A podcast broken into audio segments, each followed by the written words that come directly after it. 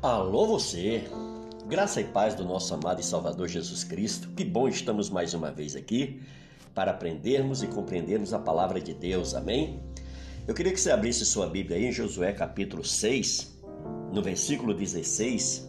O Senhor diz assim: Sucedeu que na sétima vez, quando os sacerdotes tocavam as trombetas, disse Josué ao povo: Gritai, porque o Senhor vos entregou a cidade.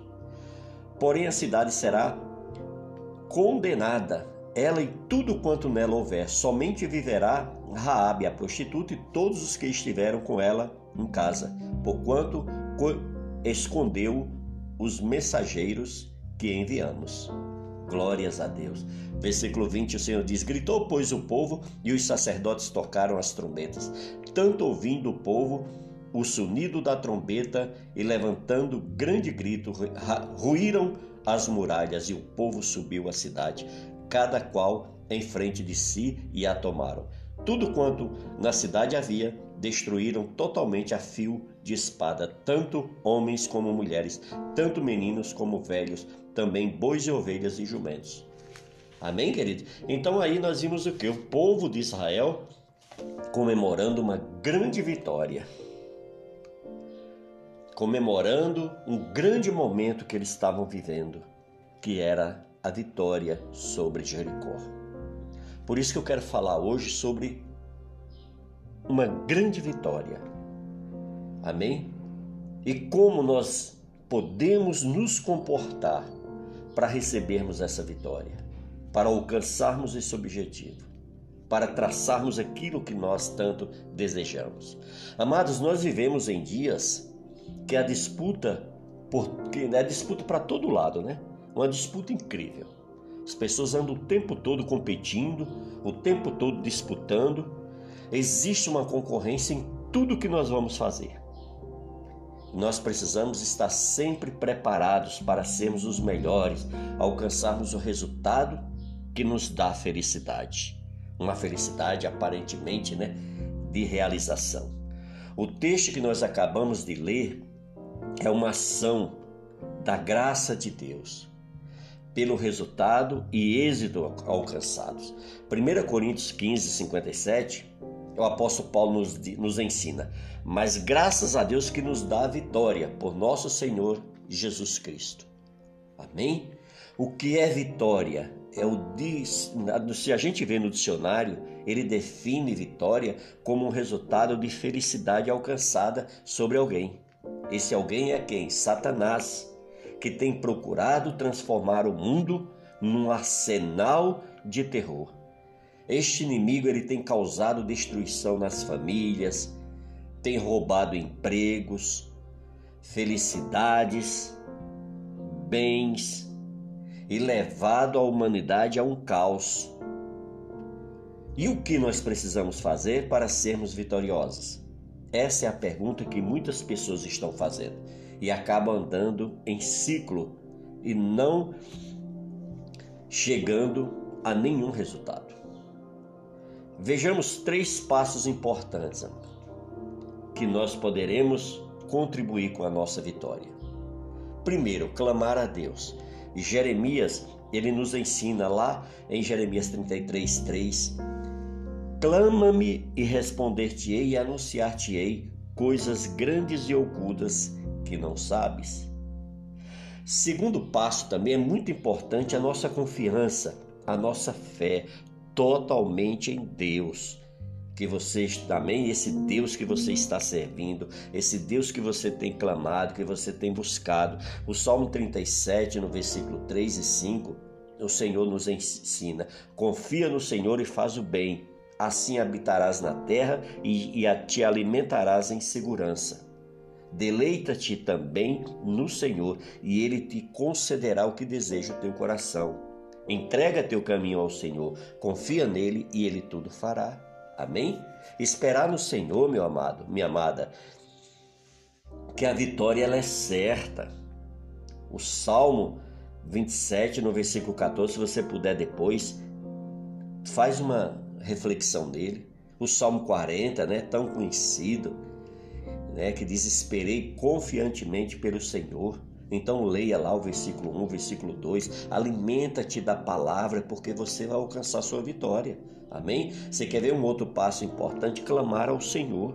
Esse clamor vem o que? Vem daquela oração que você faz de todo o seu coração, que você clama, que você né, vai diante de Deus, que você derrama teu coração na presença do Senhor.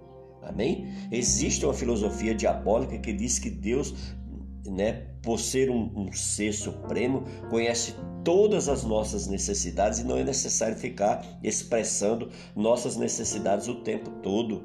Mas o Senhor diz lá na Bíblia, em 1 Tessalonicenses 5,17, diz o que? Orai sem cessar. O que diremos do mendigo do cego de Jericó, Bartimeu, né? Filho de Timeu?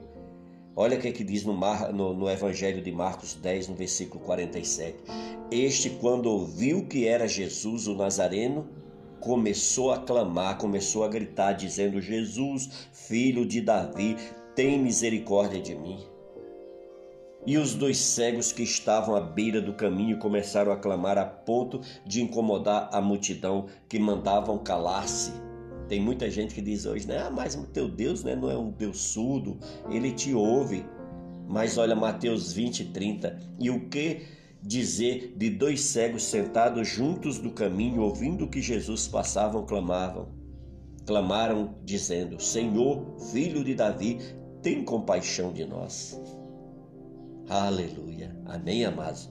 Esses homens aqui não estavam falando baixinho, não. Por isso, amados, as nossas orações têm vários, vários meios da gente orar. A gente pode orar em silêncio no nosso quarto, nós podemos orar deitado na nossa cama, nós podemos orar sentado numa cadeira, nós podemos orar em pé, nós podemos clamar, nós temos a liberdade, nós somos livres para orar do jeito que o Espírito Santo nos conduzir. Amém, amados? O salmista diz no Salmo 34, versículo 17: Os justos clamam e o Senhor os ouve e os livra de todas as suas angústias. Amém? Então nós vemos um outro passo aqui importante que é o que? Confiar em Deus. Satanás ele tem feito muitas conspirações para retardar e até anular as bênçãos de Deus nas nossas vidas.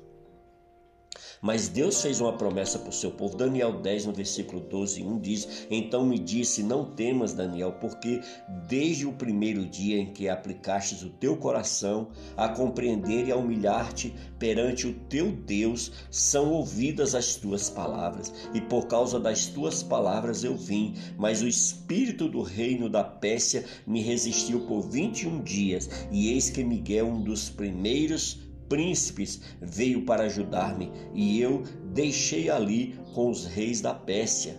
Tá vendo? Então nós vimos o quanto é importante a oração e os anjos do Senhor vêm, amado, e libera bênção que muitas vezes estão amarradas, que estão presas.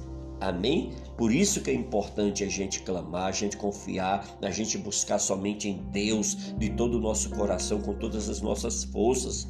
A forma que Ele tem usado é levar as pessoas a dúvida para que a gente não confie na expressão da palavra de Deus. É isso que o diabo faz. Ele tem levado várias formas, ele tem usado e levado pessoas à dúvida, ao engano, à mentira, a te nos tirar do alvo, mas às vezes tem pessoas que estão na igreja, tá indo tão bem, tá indo de, de forma correta, e aí vem um enviado do diabo e começa a falar no ouvido dele, e começa a conversar com ele, começa a botar em dúvida a igreja, começa a colocar em dúvida o pastor pastor, começa a colocar em dúvida o irmão, começa a colocar em dúvida e aí começa a bagunçar a mente, começa a trazer fofoca dali, fofoca de lá. São enviados do diabo, amado, afasta-se desse povo, fica longe desse povo, não deixa esse povo interferir na tua vitória, não deixa esse povo, em nome de Jesus, falar na tua cabeça, não, amém? Glórias a Deus. Devido à falta de fé, Satanás tem também levado o cristão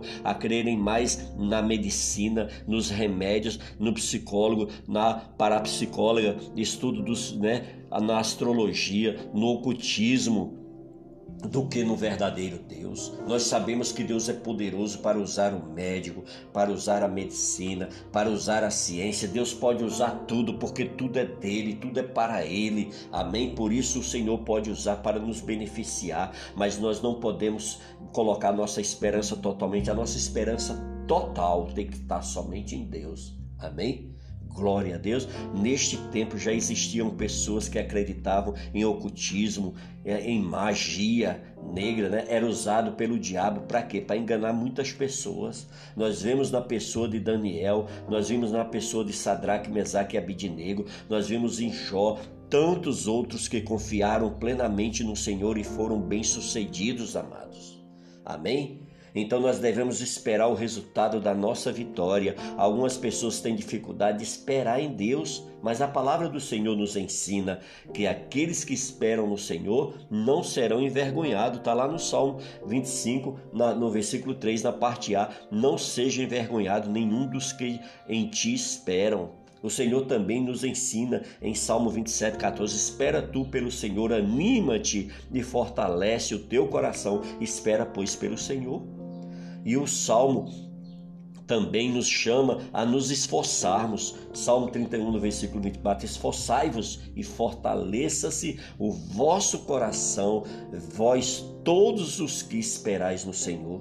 Ele também diz em Salmo, em Salmo 37, 7: Descansa no Senhor e espera nele, não te enfades por causa daqueles que prosperam em seu caminho, por causa do homem que executa maus desígnios. Veja também no Salmo 40, versículo 1: Esperei com paciência pelo Senhor e ele se inclinou para mim e, e ouviu o meu clamor. Vamos aprender também no Salmo 43, versículo 5: Porque estás abatida, ó minha alma, e porque te perturbas dentro de mim, espera em Deus, pois ainda o louvarei a Ele, que é o meu socorro e o meu Deus. E o Salmo 62, versículo 1, que diz: Somente em Deus espera silenciosa a minha alma, dele vem a minha salvação. Oh, aleluia! O Senhor convoca a sua igreja a esperar. Veja o Salmo 131, versículo 3: Espera Israel no Senhor, desde agora e para sempre. A Bíblia diz que Deus se agrada dos que temem, do que, dos que esperam, dos que têm paciência, dos que aguardam verdadeiramente o cuidado do Senhor. Salmo 147, versículo 11: O Senhor se agrada-se nos que o temem, nos que esperam na sua benignidade. Tá vendo que coisa linda? Mas o que muitos fazem hoje, nos momentos de dificuldade ou desespero, é o que?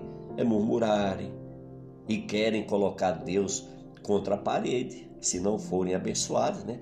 Ah, Senhor, se tu não me abençoar, eu vou sair dessa igreja. Ah, se Deus não fizer nada por mim, eu vou abrir mão, eu vou cair no mundão, não é isso? É que Amados, quem toma esse tipo de decisão só tem a perder, não é isso? Outros exigem que Deus né, tem, tem que responder logo às suas orações. Interesseiras, achando que Deus é o seu empregado. Amados, nós devemos entender que Deus é Deus e nós somos o que? Nós somos suas criaturas criadas por Deus e nos tornamos filhos pelos nossos arrependimentos e a nossa entrega plena e total ao nosso Deus. Amém? Olha o que aqui diz o Romanos 9, a partir do versículo 19. Romanos 9, a partir do 19. Tu, porém, me dirás de que se queixa ele ainda? Pois quem jamais resistiu à sua vontade? Quem és tu, homem, para discutires com Deus? Porventura pode o objeto perguntar a quem o fez, por que me fizestes assim? Ou não tem o oleiro direito sobre a massa para o mesmo barro fazer um vaso para a honra e outro para a desonra? Aleluia, tá vendo, queridos? Então nós devemos entender que Deus ele é soberano e total na nossa vida. O Senhor Jesus ele quer quebrar todas as filosofias de Satanás na nossa vida, na nossa família, na nossa casa, nos nossos negócios, na nossa saúde, nos nossos sonhos, nos nossos projetos. Amém? Mas para isso Ele quer que nós venhamos abrir a nossa boca para que você possa e confessar a Ele as suas fraquezas, as suas limitações, as suas falhas. O Senhor quer que nós abramos o coração e venhamos ser sinceros diante dele. Fazemos isso de coração, com fé, com alegria, em nome de Jesus. Amém? O Senhor ele quer que você seja uma pessoa vitoriosa pelo seu poder, é pelo poder de Deus, é pela ação de Deus. Lembre-se do cego de Jericó. Abra seus lábios assim como ele, clame. O Senhor quer curá-lo dessa ansiedade.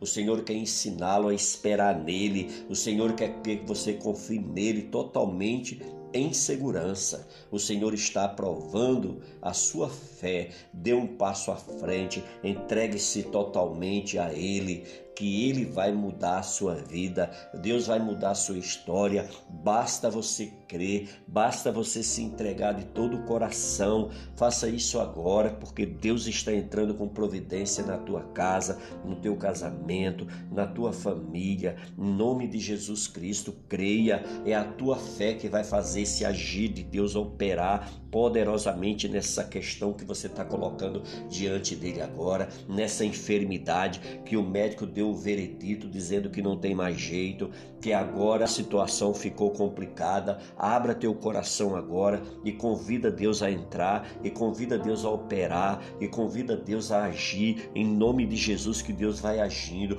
Deus vai agindo nesse casamento, Deus vai agindo nessa situação financeira, Deus vai operando por amor a você, Deus vai operando para honrar a tua fé, a tua dedicação, a tua entrega, a tua confiança. Você venceu, todos que falaram no teu ouvido, tentando fazer com que você desistisse, tentando fazer com que você desanimasse, tentando fazer com que você deixasse seus objetivos, seus sonhos, mas o Senhor está aqui agora, está aí com você, Ele está orando junto com você, fale com Ele, abra teu coração para Ele, diga o que, que está te incomodando, é para Ele que você tem que abrir teu coração, não é para o homem, não é para a mulher, é para Deus, em nome de Jesus, faça isso agora, porque Deus está agindo ao teu favor, porque Ele te ama.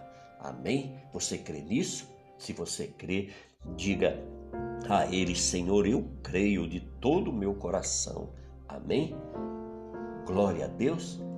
Era essa a mensagem que eu queria te entregar, meu querido porque Deus queimou o meu coração. O Espírito Santo me conduziu. Eu fui apenas um objeto, um instrumento para Ele falar contigo através desse áudio. Por isso, em nome de Jesus, Ajude, porque tem outras pessoas que estão precisando, meu amado, minha amada, você que está recebendo esse áudio agora, você que está ouvindo, você que fez essa oração agora ao Senhor. Ajude o teu próximo divulgando nas tuas redes sociais, divulgando nos teus nos teus parentes, nos teus, nos teus amigos, enfim, as pessoas que fazem parte do seu ciclo social. Tudo bem? Glória a Deus. Muito bem, fique na paz do Senhor Jesus. Lembrando, se você quiser falar conosco, o nosso e-mail é palavra de vida, gerando vidas, arroba gmail.com. Tudo bem? Não esqueça também que temos o nosso canal no YouTube, que é Palavra de Vida, Gerando Vidas. Você pode ir lá e, além de lá, não se esqueça de se inscrever, dar o like, tocar o sininho e marcar todas. Tudo bem? Deus abençoe você e até o próximo áudio, no nome de Jesus.